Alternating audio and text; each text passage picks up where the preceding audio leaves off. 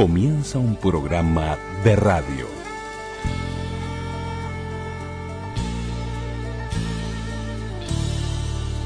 Un programa de radio. programa de radio. Radioactividades. Radioactividades.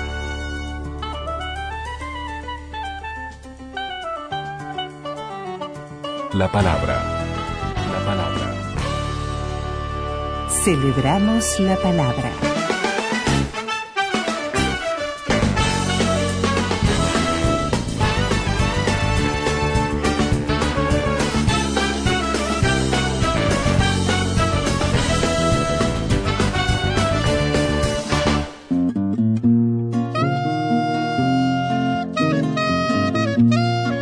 Comenzamos el programa de domingo, de este domingo 5 de junio del 2022 con Catherine Bergnes, Atardecer. Le canté al sol cuando se fue, me hipnotizó en sus colores rojo, naranja y azul. Le canté a él y lo ahogué en un beso de atardecer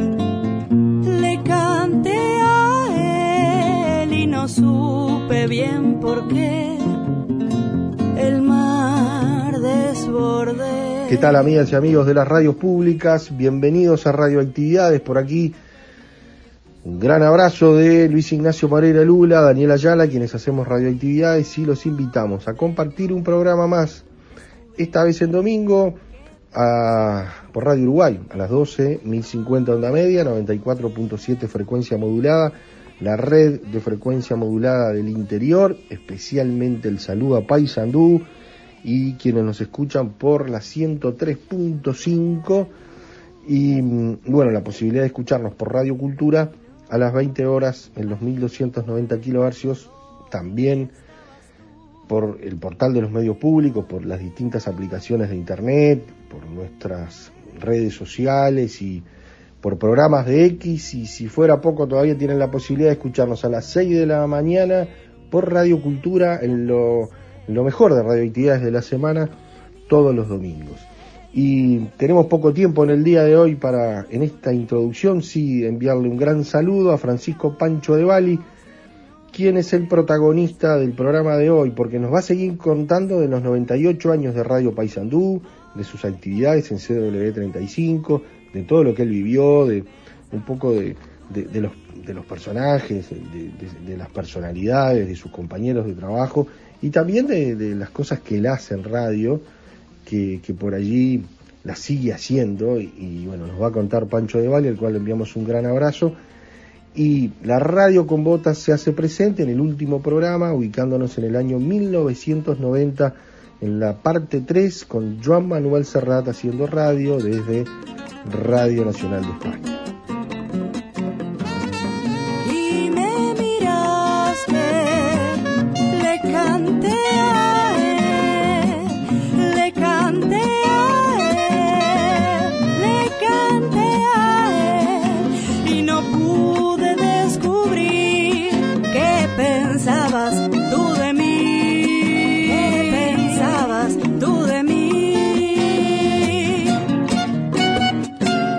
Facebook, Radioactividades. Podcast. Radioactividades. Programas DX. Spotify. Anchor.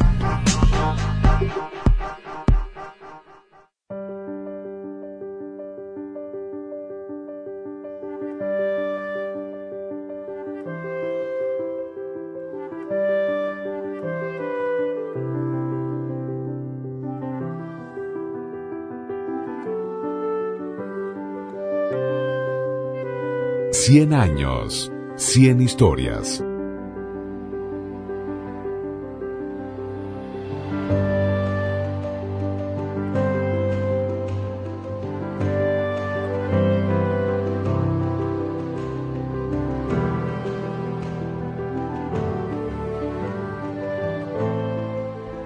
Y nos vamos a Paysandú. Los 98 años de CW35, Radio Paysandú, nos convocan. Quien tiene la palabra es Francisco Pancho de Bali.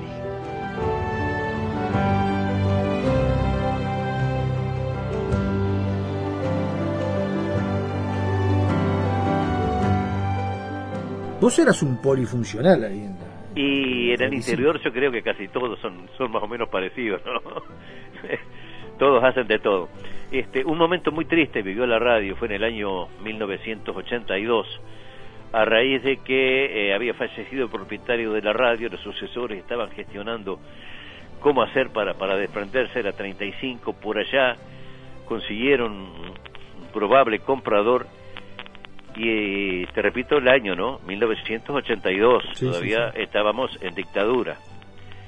Y bueno, no les gustó eh, el, el comprador que la radio tenía este, y la sancionó a la radio clausurándola por 44 días, sin salir al aire. ¿Y qué, qué pasó en Paysandú sin la 35? Bueno, no era la única que había en Paysandú. Sí, sí, teníamos, teníamos una competencia en ese momento que era la 39, que se fundó poco poco tiempo después de, de la 35, ya por el año 24, meses después.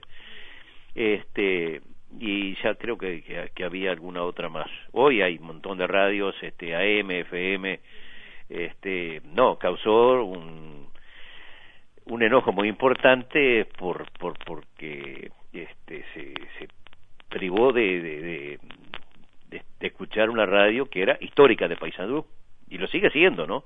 Pero en ese momento se cerró una radio histórica por razones políticas, ¿no? Este porque aparentemente o, o no tan aparente y no tan aparentemente el comprador era un abogado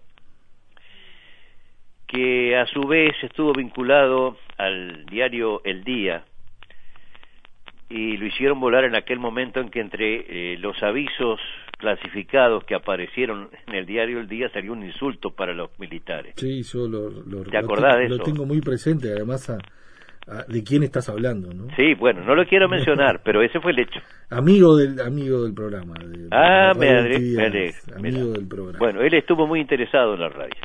Y a raíz de esa circunstancia, no, este hombre, la radio, no, pácate, lo borraron. Yo tengo una amiga que me cuenta cosas, me alegra la vida poblando las horas de historias hermosas. Va siempre conmigo, con lluvia o con sol, y en todo momento no hay otra mejor. Yo tengo una amiga, siempre me acompaña. A veces me habla y a veces me canta tan llena de magia. Mi amiga es amiga de una multitud. Mi amiga se llama Radio Paisandú. Radio Paisandú. Radio Paisandú. La radio amiga. Un abrazo grande, grande para todos y el que la radio siga en esta Paisandú. Qué Vos- lindo. Vos sabés que lo escucho a Yayo, Gustavo, y sabés que me acuerdo, ¿no? De un campeonato nacional de, de ciclismo en Tacuarembó. Ah, a las dos y pico de la mañana, a las tres. No, mozo, no, le pedí chajá, chajá, chajá de la medallita de confitería a las familias de Paysandú. Estuve hasta las 3 de la mañana pasando y era- mis gritos solo se escuchaban todo el... el- Sí, y Una gan- cosa fue- ganó, ganó Luis Quintana todos los embalajes. Eh, porque estaban todos dormidos. Sí, ¿El Yayo? había algunos que apuntaban los resultados, se los iba cantando eh, Gustavo, este, y bueno, entre todo con el Cayola también recuerdo. Y Víctor Hugo. Pero fue Esa, esa cosa imborrable. Y la otra, aquella tormenta que nos agarró cuando la vuelta de la juventud, ¿te acordás? ¡Pah! Entre, entre Concepción, Entre Concepción. y Concepción del Sí. Uruguay. Bueno, Terrible. Gustavo Pollo con la radio afuera sacando la cabeza y yo con el, con el impagable gas en el móvil, bueno, era una cosa, una cosa tremenda, pero todo llegó a buen puerto. Sí, sí, sí. cuando sí, acompañamos sí, a. Winan de Montevideo hasta acá, Hasta acá también. Ah, eso fue, eso fue tremendo. ya también. teníamos celulares, ya teníamos los ladrillos Sí, aquellos, ¿no? sí. En ahí, el 2000. ahí había que arreglársela como estuvieron, pero creo que salió salió todo tan bien, pero fue una- fueron momentos inenarrables, durante, eh, indudablemente. Fueron más de 15 horas sin parar. Exactamente, arrancamos en, en- en la tarde y terminamos al otro día de noche aquí en Paysandú Este, bueno, fue era el, el- era el homenaje, era lo que se merecía Wina, y bueno, lo hicimos con, con muchísimo gusto, como todas las cosas que hemos hecho, como transmitir un campeonato eh, sudamericano de básquetbol con Gustavo también, un pre, un premundial de básquetbol también, bueno, todas esas cosas que fue elaborando la radio. Cuando veníamos en aquella camioneta Brasilia nueve personas, ¿te acordás? Y, y bueno, y no sé, Gustavo creo que... Lo recordamos hoy. Eso, ¿eh? Lo recordábamos hoy con Cecilia este, en la Con falda. Cecilia Martínez. Un abrazo también para él. Bueno, Gracias, un. Yayo, una pregunta. ¿Te acordás de, de cuando hacíamos aquella locura de transmitir automovilismo? ¿Fórmula 1? Ah, ¿te, te acordás cuando hacíamos la Fórmula Con el? Febi. Pero mentira. el, el gran relator de automovilismo, el Luis Carlos. González, Luis Carlos González relataba, y no teníamos señal de Fórmula 1 en, en la radio. Entonces teníamos No, que ir a no la casa de él que tenía una parabólica, ¿te acordás? Lo hacíamos desde allí, O si no, no soluciona. De Brasil, o en los Solsones. creo que fuimos a Club Paysandú también, me parece. Sí, bueno, y vos, vos eras el comentarista y, y Febi era, era también el comentarista, junto Era con... Feli el, el- el que seguía la, la, la, la, la actividad de la Fórmula 1 y nosotros le dábamos, Gustavo, él relataba a Lizardo. Este, bueno, fueron otros momentos inolvidables. Creo que fueron cosas pioneras. Además, yo no me olvido de que ustedes llegaron a transmitir un campeonato de bocha, y también fueron a transmitir una jornada de patín en el Paisano Wander. Sí, pero vos sabés que de eso, hablando de, de esos relatos de Fórmula 1, yo me acuerdo de un comentario que vos le pasaste, hiciste la primera parte del comentario y, y le pasaste a, a Febi y te dijo, gracias papá. Eh, eso quedó para la historia. Eh, es cierto, es cierto, sí, qué, qué, qué tiempo aquello, ¿no? Era, hemos, creo que hemos vivido cosas, cosas muy lindas con un montón de gente y con la radio naturalmente que era la que nos, por decir la palabra, nos acunaba todo y nos permitía llegar a la audiencia y poder transmitir lo que nosotros muy modestamente entendíamos y pensábamos de cada deporte. Creo que eso ha sido realmente inédito y, y es un orgullo que nos va quedando a todos, sobre todo los que ya tenemos un montón de años. El 25 de mayo de 1924 prendiste la radio y estamos con vos desde aquel día, acompañándote en tu casa, en el auto, en tu celular, en las redes sociales. Nos escuchamos.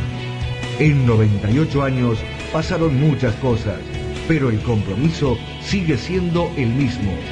CW35 Radio Paysandú, tu radio amiga.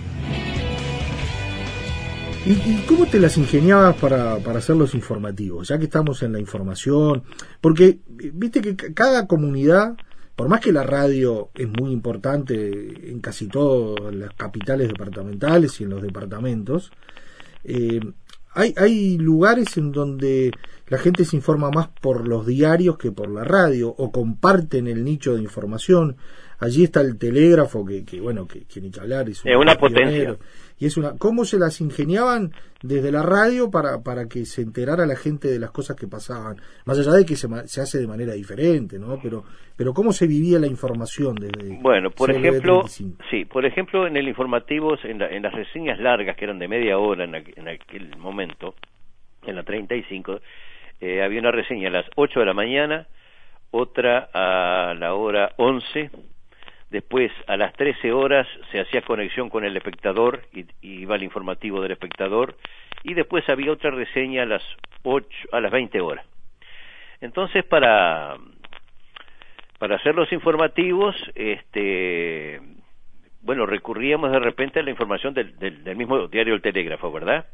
Pero después se recurría a la jefatura de policía que quedaba a la vuelta de la emisora para ver el parte policial, conseguir información policial. La información policial que se daban en aquellos tiempos en la radio era mínima, ¿no?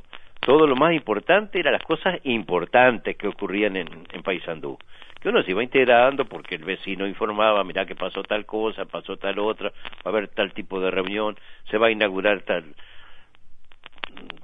tal otra cosa, y de ahí se hacía la- la información local, que era lo primordial del informativo. Y la información nacional y del exterior se hacía de esta manera. Eh, la radio 35 siempre estuvo vinculado a difusoras del Uruguay cuya cabeza era el espectador. La otra rama era Radio Carve, pero eso era de, otro sector, digamos. Eh, difusoras del Uruguay eh, eh, se escuchaba el espectador, se escuchaba el informativo del espectador que daba a las, a las horas justas, ¿verdad? por decirte a las 6, las 7, las 8. Y nosotros sacamos parte de la información nacional y de, de exterior que ellos proporcionaban y los informativos locales eran en las medias horas, siete y media, ocho y media, nueve y media, para que quede más claro, ¿verdad? O sea que se, se sacaba la información nacional y del exterior que se escuchaba a las 7 y nosotros la pasamos a las siete y media, por ejemplo. En el notable del mediodía comienza la gran cobertura nacional informativa.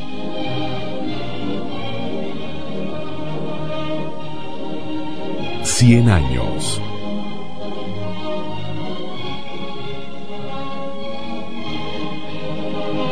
Cien historias.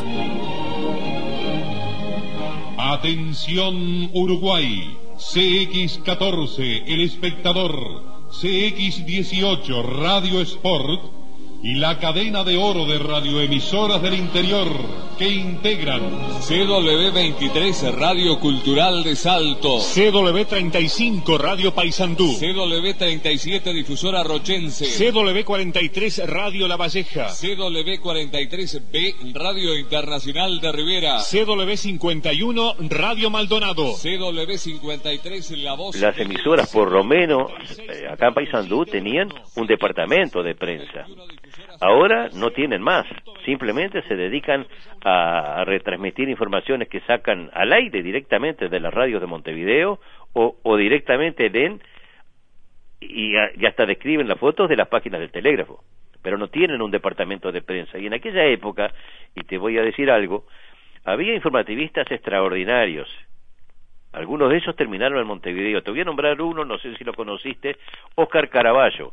Por mucho tiempo estuvo vinculado a Radio Montecarlo.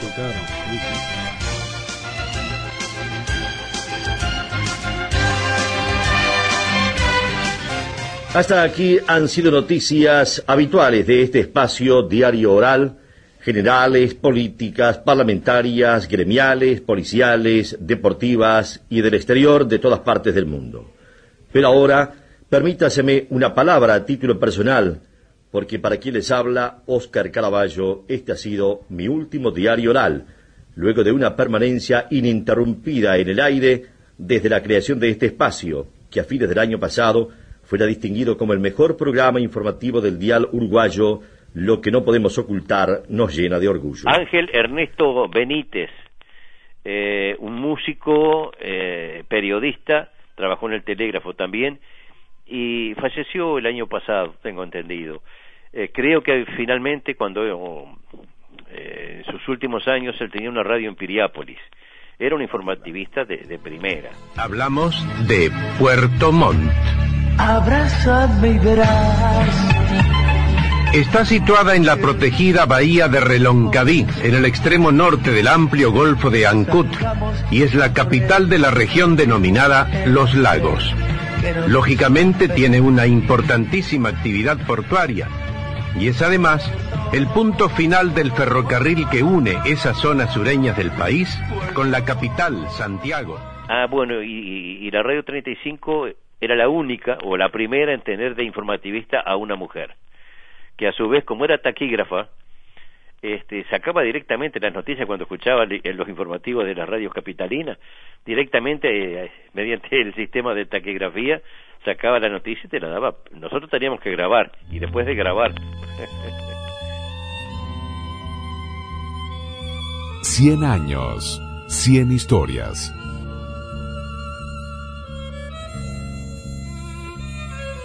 la, la radio, ¿no? CW35, porque Paysandú tiene una característica que no todos los, los departamentos del interior lo tienen, que es esa cuestión de defensa de lo local, de un orgullo de- del ser sanducero que, que, realmente es envidiable para lo que estamos en otros pagos que capaz que no, que no se siente de tal manera. Eh, ¿qué, ¿Qué rol jugó la 35 en eso, no? Porque se refleja, uno tiene la radio que, que, la gente refleja, donde se refleja la gente, ¿no? Eh, ¿Qué me podés decir a propósito de eso? Siempre presente la radio en lo que pasaba en Paysandú. Exactamente. Fíjate que acá, digamos, el, el quiebre importante que tuvo Paysandú fue a partir de una exposición agroindustrial que se hizo en el año 1948. Eh, después de ahí empezaron a aparecer una cantidad de, de- emprendimientos eh, inversores que venían a, abrir eh, fábricas acá en Paysandú. Ahora casi todas tenían el nombre de la empresa, pero decía PAI al principio o al final de la empresa. No las quiero mencionar porque alguna todavía está vigente y no le vamos a hacer propaganda gratis. Pero PAI tal cosa, PAI tal otra, o tal cosa, PAI terminaba, ¿te das cuenta? Entonces, este, la radio siempre estuvo apoyando ese tipo de, de- de emprendimientos, este, hasta, digamos, desde que surgía la idea hasta que se concretaba.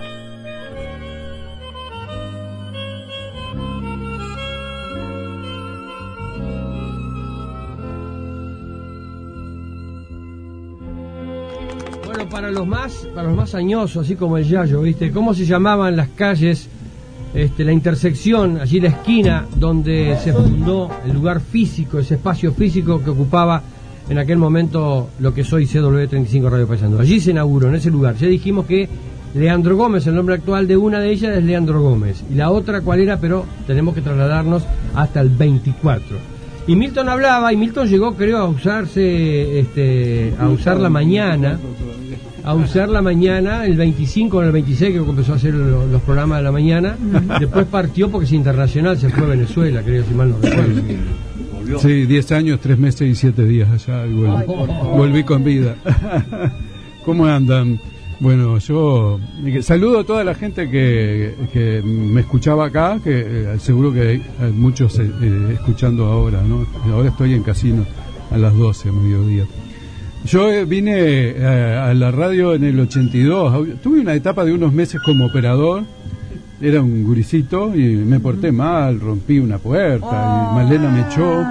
Eso fue una, una etapa. No te puedo Después que Malena me quería mucho, me tomó en la 39 cuando estaba más grande. Ajá, sí. El Pero 82 después del, del cierre. Enseguida del cierre. enseguida el cierre, el 82, se va Banzini y Carlos, Exacto. ¿no? Y yo digo, ah, quedó la mañana de la 35, yo estaba en felicidad. Ya había hecho eh, el- un programa con cuatro abogados por el sí, por el no, en el plebiscito. Ajá. Y me paso a la 35 de la mañana y me toca otra vez política y vienen las internas. Y fue precioso, por un lado, porque fueron todos, eran 17 políticos que iban de todos los partidos y de todos los grupos de cada partido, ¿no? Este, Estudios grandísimos. aquellos. estudio grandísimo, cada media hora yo recibía uno. Y cada semana iba a la jefatura, me citaban hasta por leer los titulares del diario. Ah. Por eso también me fui, porque me cansaron. Yo pensé que no lo iban a hacer, pero lograron intimidarme, a pesar de que me trataban muy bien. Pero cada semana había que ir a jefatura a declarar, porque pedíamos democracia en el 82, ¿no? Y, Salimos recién en el 84, recuerdan ustedes, ¿no? Con un gran apoyo de Aldo Baise. ¿Cómo, ¿Cómo es la radio hoy? ¿Cómo está la 35? Yo sé que cambió, que, que- que las cuestiones hoy tienen que ver con, con- una radio que ya no se escucha solo hasta en el propio receptor, sino que se puede escuchar en el celular, se puede escuchar en la Y de cualquier parte del mundo. y te pueden escuchar de cualquier lugar. ¿Qué vínculo tiene con, con la comunidad hoy y, y con el santucero que vive lejos? Bueno, yo te comento lo siguiente. Este, yo estuve vinculado a la 35 desde 1958 hasta 1993. Después, este, yo además era era bancario, este, me jubilé de bancario, este, eh, y estuve, digamos, desconectado de la radio por por mucho tiempo, este, hasta que en el 2016 volví para hacer un algo que yo tenía en mente desde hacía como 40 años y que no lo había podido concretar. Lo concreté en el 2016, lo hice durante cuatro años y bueno, después con la pandemia medio como que se cortó la cosa, yo ya soy viejito, tengo 80 años, entonces este, me, te- me tuve que cuidar, no hicimos el programa. Ahora, desde el año pasado lo estoy haciendo de vuelta el- mismo programa, pero en otra emisora, en este caso es una este, FM, y, y yo quedé sorprendido cuando volví. Bueno, contanos, pero contanos que, cómo, cómo es el programa, qué, cómo se llama y qué es lo que haces. Bueno, mira, este, incluso escribí un libro que espero poder publicarlo en algún momento. Eh, consiste en lo siguiente: yo le explico a la audiencia el porqué de los nombres de las calles que tenemos en nuestra ciudad. ¿Quién fue Fulanito de tal? ¿Quién fue Menganito? Eh, después recorro la calle y voy describiendo lo que voy viendo a medida que la, recorro. Entonces eh, pude detectar, y ya está todo impreso, ya está inscrito incluso en la Biblioteca Nacional eh, para ser autorizado, eh, pude detectar 111 nombres propios en las calles de Paysandú.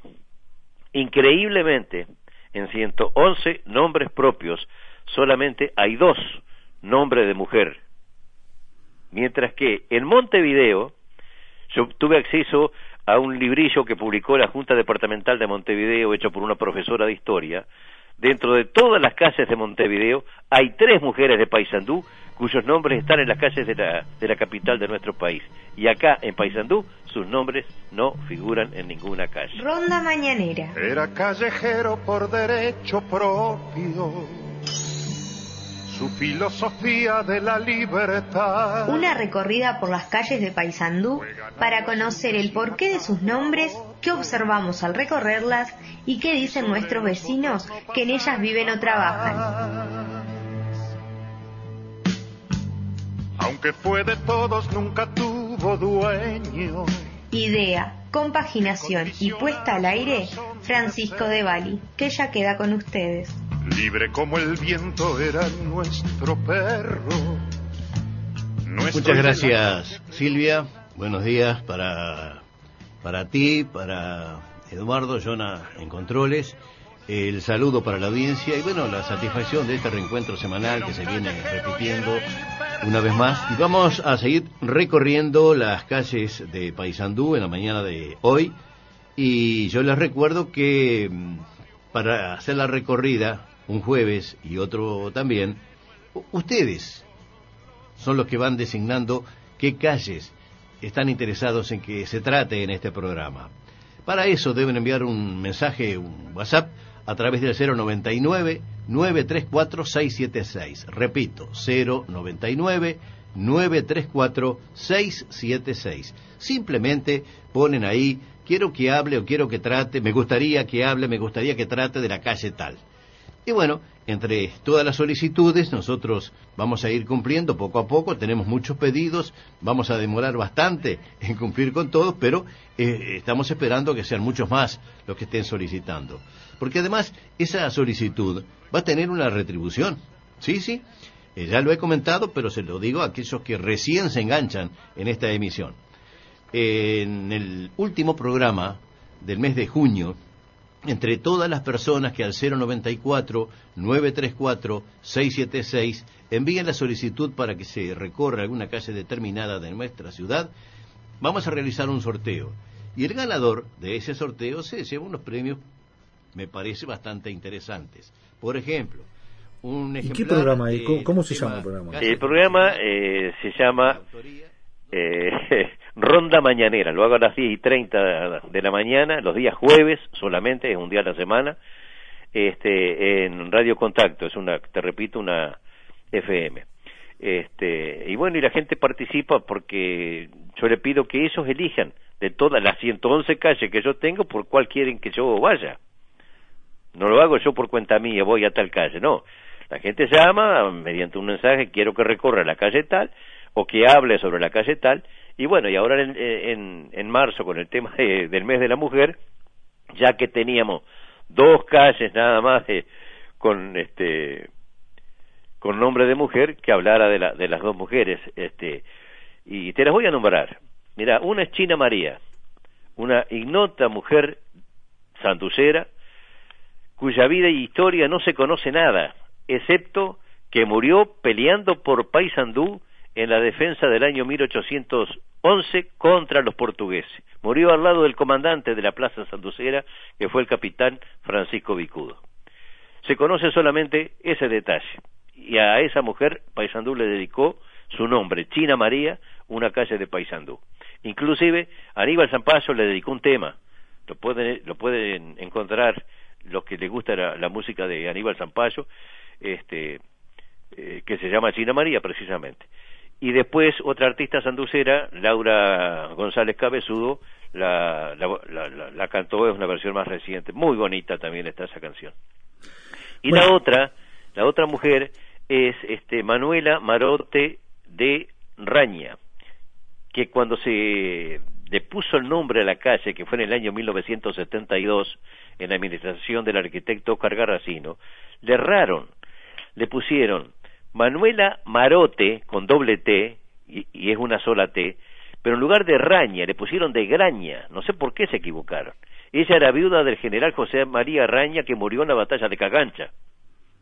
Y lo, lo, lo, lo interesante de Raña, que murió muy joven además, dejando la viuda, con hijos, este, que él en sus orígenes eh, era riverista, eh, lo siguió Rivera en varias batallas, y, bueno, este, y eh, después, por esas cosas que tiene en la vida, pasó para el bando de Oribe y en la batalla de, de Cagancha lo mataron. Parecería, incluso por lo que se cuenta, que hubo un ensañamiento especial contra él por haberse cambiado de bando, de los colorados para los blancos. Seguimos avanzando por la calle Independencia, rumbo norte siempre. Cruzamos 18 de julio, seguimos. Eh, por allá nos encontramos al llegar a, antes de llegar a Florida, está en construcción un edificio de, de 12 plantas que ha cambiado la fisonomía de toda esa zona. Más adelante se llega a la Plaza General Juan Antonio Lavalleja, brigadier general le pusieron, ¿no? Juan Antonio Lavalleja fue ascendido. Eh, después llegamos, eh, pasamos al costado del barrio Jardín y finalmente llegamos a Avenida Salto frente a los complejos de lo que en otros tiempos era Pailana.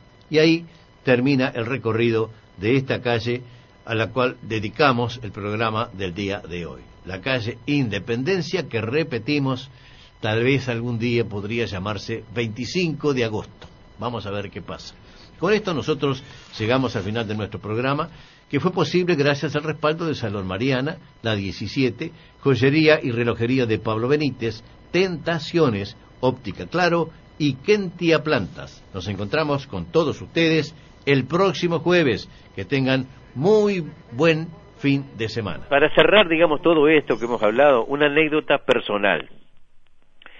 El 8 de noviembre de 1966, además que era el día de mi cumpleaños, nació el primer hijo mío, Álvaro Javier de Bali Provera. Mi madre estaba de directora de la Escuela 36 de Araujo. Como recién hablábamos, la radio era el elemento que estaba eh, permitía la conexión con la civilización de la campaña de Paysandú y, y en todo el país pasaba lo mismo, ¿no? Entonces había un programa en la 35 que todavía se mantiene, pero con, con otras características, que se llamaba Panorama Rural.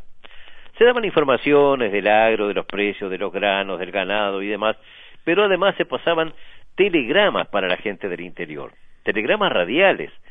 Por ejemplo, eh, una persona le avisaba en Paysandú, comunicado para fulanita de tal, eh, por decirte algo, en Cangüé, eh, mandame cuando vaya conducción para la ciudad ropa o mandame eh, tal cosa. Y bueno, yo aprovechando esa circunstancia que la gente mandaba mensajes, yo le mandé uno a mi madre que cuando lo, lo escuchó casi se cayó desmayada. Se lo mandé al otro día del nacimiento del hijo mío. Y entonces el mensaje decía, mensaje para la directora de la escuela 36 de Araujo. Abuela, llegué ayer, mamá y yo estamos bien, firma Álvaro. Entonces ahí captó que, que recién en ese momento se dio cuenta que el mensaje se lo enviaba el nieto nacido el día anterior. Te aprovechaste. Con un tajante alarido rayó el potro en el corral, desmonta del animal con airosa gallardía. Una mirada felina y algo sobrenatural, presente Yerubilla, gritó en su lengua nativa. Una tenue claridad de alborada se ha asomado que enmarca en el rostro indiado de su estirpe guaraní. María Viar es su nombre, China María la apodan, y en ella la patria toda vibrando como un clarín. Guapa María, María Viaré, leal y dulce Cuñaguazú, de la defensa lancera fue leyenda heroica de Paysandú. Guapa María, María Viaré, leal y dulce Cuñaguazú, de la defensa lancera fue leyenda heroica de Paysandú.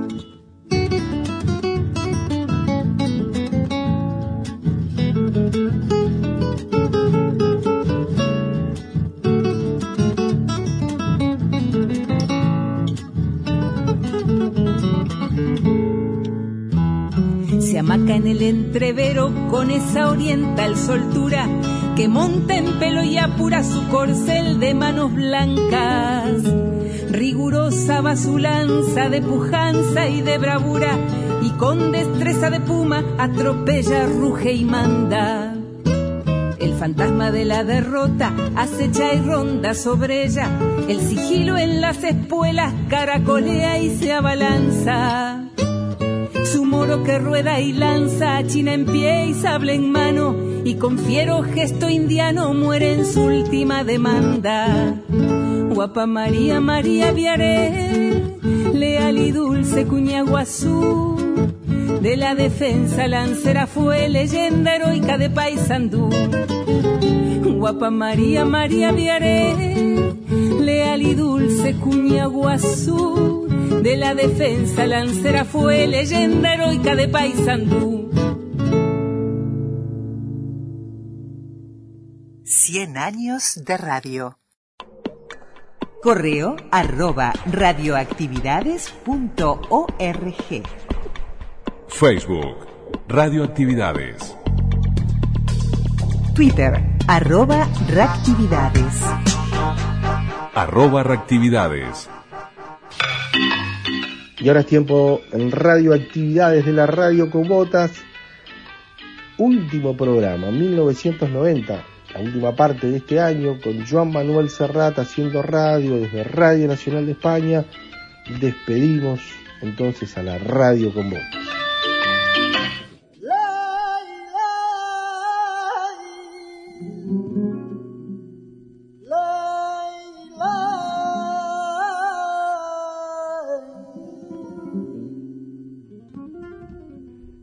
Y una noche de aquel verano de 1990, en la localidad pacense de Puerto Urraco, los hermanos Emilio y Antonio Izquierdo aparecieron frente a la sede social del pueblo y al grito de os mataremos a todos, dispararon una y otra vez sus escopetas cargadas con cartuchos de postas, acabando con la vida de nueve personas, tres de las cuales pertenecían a la misma familia, las niñas Encarnación y Antonia Cabanillas, de 13 y 14 años, y su tío Manuel. El resto de los muertos nada tenía que ver con la rivalidad que enfrentó a los Cabanillas y a los Izquierdo en la década de los 60.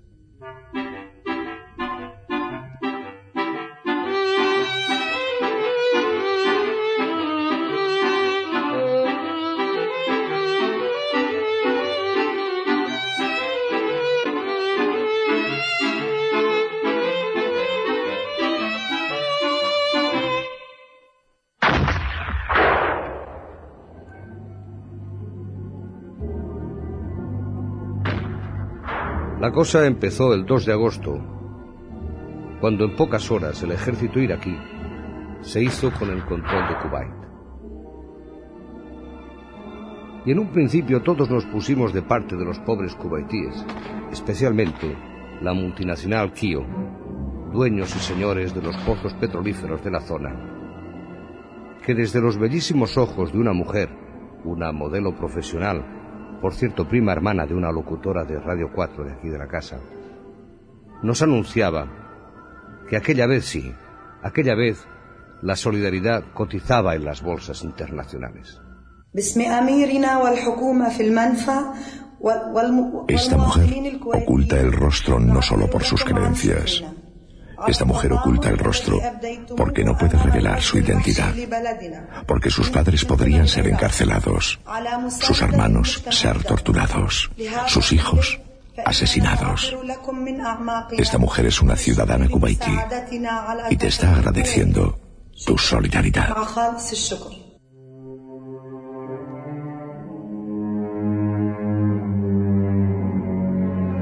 Nadie comprendió por qué de golpe y porrazo el señor Bush se preocupaba tanto por la paz del mundo. Aunque los mal pensados de siempre decían que de haber habido solo arena en Kuwait, los marines se hubieran quedado en casa almorzando cornflakes. También hubo quien se preguntó por qué se llevaban a pegar tiros aquellos chavales que el 26 de agosto zarparon a bordo de la descubierta, la cazadora y la Santa María. porque eh, no están preparados y con un mes y pico no lo veo para que se lo lleven. Como yo estoy muy mal, pues él lo veo un poco tranquilo. Un poco. Está también con su cosa. De verdad que es triste por culpa de un loco maldito. Tiene que, que pasar una cosa de que Dios quiera que no pase nada, ¿sabes? Él se va contento y que va a cumplir una misión. Me parece muy bien. Se queda muy preocupado. Hombre, ¿qué crees? ¿Qué Cualquier. le parecería si fuera su hijo? Está bastante animado. Muy nervioso. Esto no, esto no es para explicarlo, esto es para vivirlo. Duele mucho esto. Pero su hijo se ha quedado bien. Eh, sí.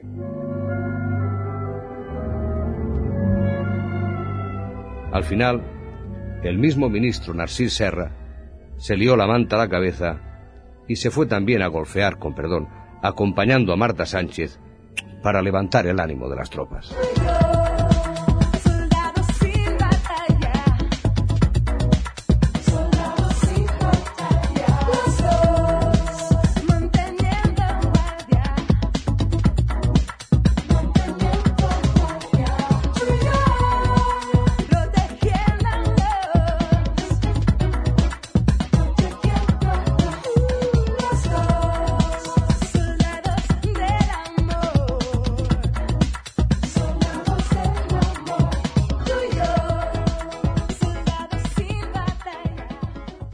Guerra del Golfo fue la madre de todas las mentiras. Ni el pato aquel inundado en petróleo era de esa guerra. Nos engañaron todos, los unos y los otros. Y desde el sillón de orejas de nuestra casa, contemplamos la guerra en directo después del precio justo y un poco antes de la película de la noche. ¿O era al revés? Sí, seguramente lo que era en directo era el precio justo. Y la guerra era la película de la noche. Y doña Adelaida presentaba el telediario y daba noticias que su amiga palestina, sí, esa que tiene un hijo muerto en la intifada, le contaba desde Gaza con una máscara antigás que apenas funcionaba. No lo sé. Ya no sé si lo de la CNN era una producción Walt Disney o Walt Disney solo patrocinó el apoteósico recibimiento al general ese victorioso que tiene nombre de champú. Pero victorioso contra quién? ¿Sobre quién? ¿Acaso sobre aquellos despojos que se rendían a periodistas y pedían un poco de pan y un trozo de sueño?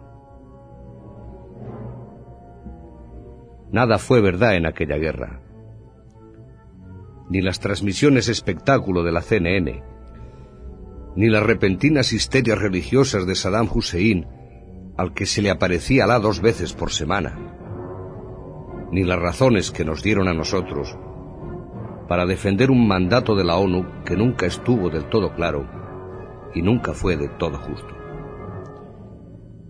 Luego llegó Bush y dijo aquello del nuevo orden impuesto por Norteamérica porque es la única nación con autoridad moral y la fuerza necesaria para imponerlo. Y ahora están en eso.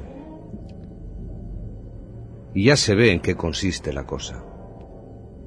En dejar morir a los kurdos, en dejar vivir a los judíos, en abandonar a su suerte al centro de Europa y en mandar bolsas de comida. ¿Cómo nos gusta a los occidentales mandar bolsas de comida? Y mantas y medicinas. Pues eso, en mandar bolsas de comida a la más humillada de las naciones, a la Unión Soviética, aquella superpotencia que hizo temblar al mundo y hoy vive de la caridad y del trato de nación favorecida después de haber cerrado los ojos en Irak. ¿Y ahora qué? Pues esa es precisamente la pregunta. ¿Ahora qué? Pues ahora nada.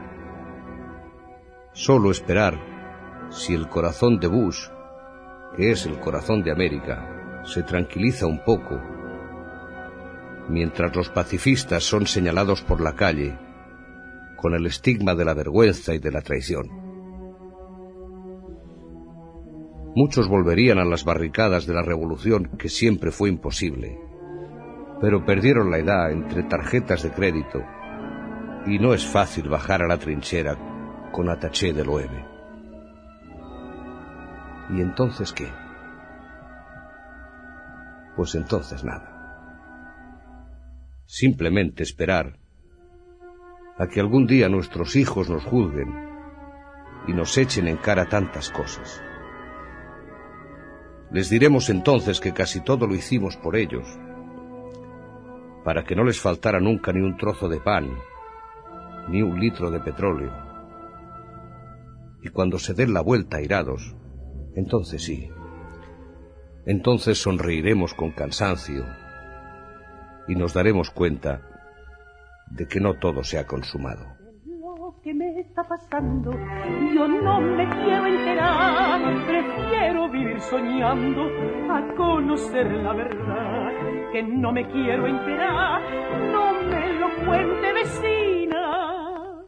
No ve que lo sé de más y tengo dentro la espina y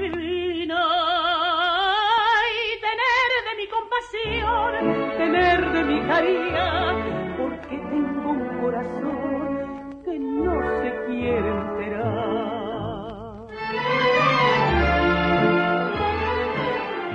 La historia ha querido que la radio con botas acabe donde empezó, en la voz de doña Concha Piquer, la maestra, la elegancia hecha copla, con una Concha Piquer que nos dejaba aquel año de 1990. Empezamos con ella y con ella nos despedimos.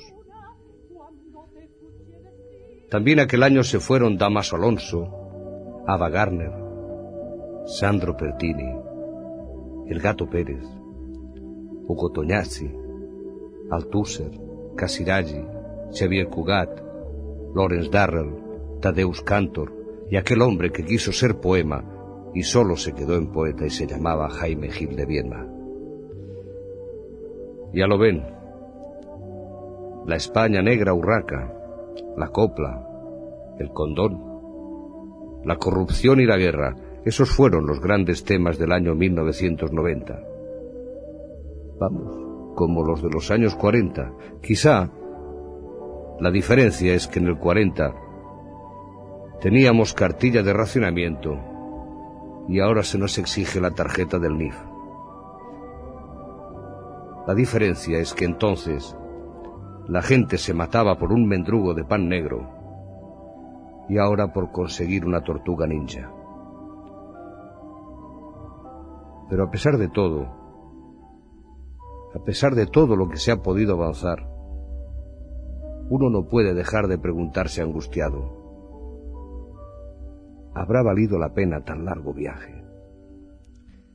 La solución mañana.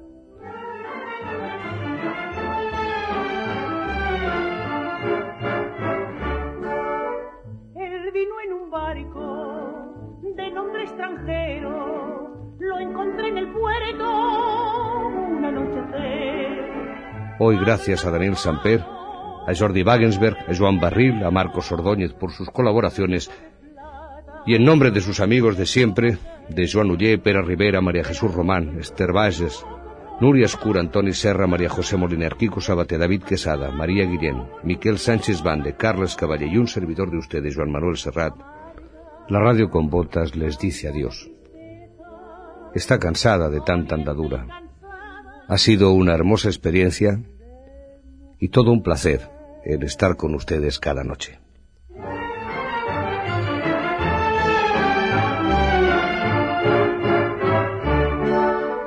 Él se fue una tarde con rumbo ignorado en el mismo barco que lo trajo a mí. Pero entre mis labios se dejó olvidado diamante yo le pedí. Errante lo busco por todos los puertos, a los marineros pregunto por él. Y nadie me dice si está vivo o muerto, y sigo en mi duda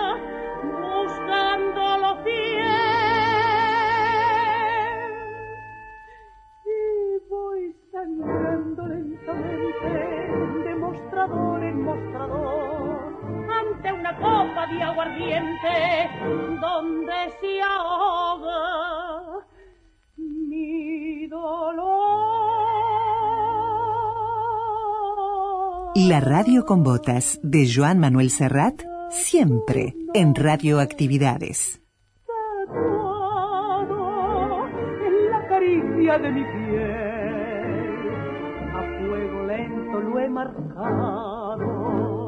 y para siempre iré con él. Quizá ya tú me has olvidado,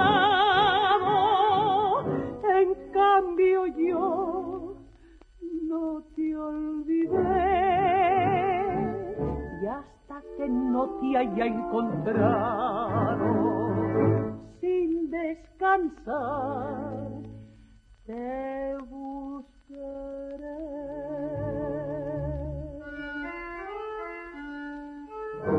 Escúchame, marinero, y dime qué sabes de él.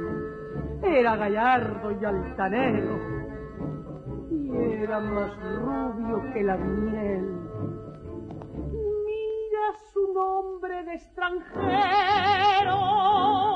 escrito aquí sobre mi piel. Si te lo encuentras, marinero, dile que yo muero por él. Correo arroba radioactividades.org. Facebook, Radioactividades. Twitter arroba reactividades. Arroba Reactividades.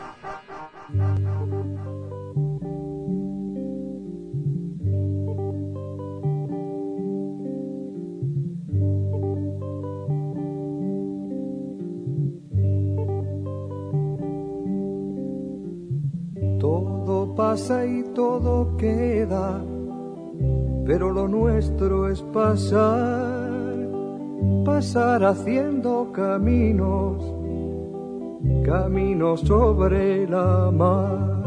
Nunca perseguí la gloria, ni dejar en la memoria de los hombres mi canción.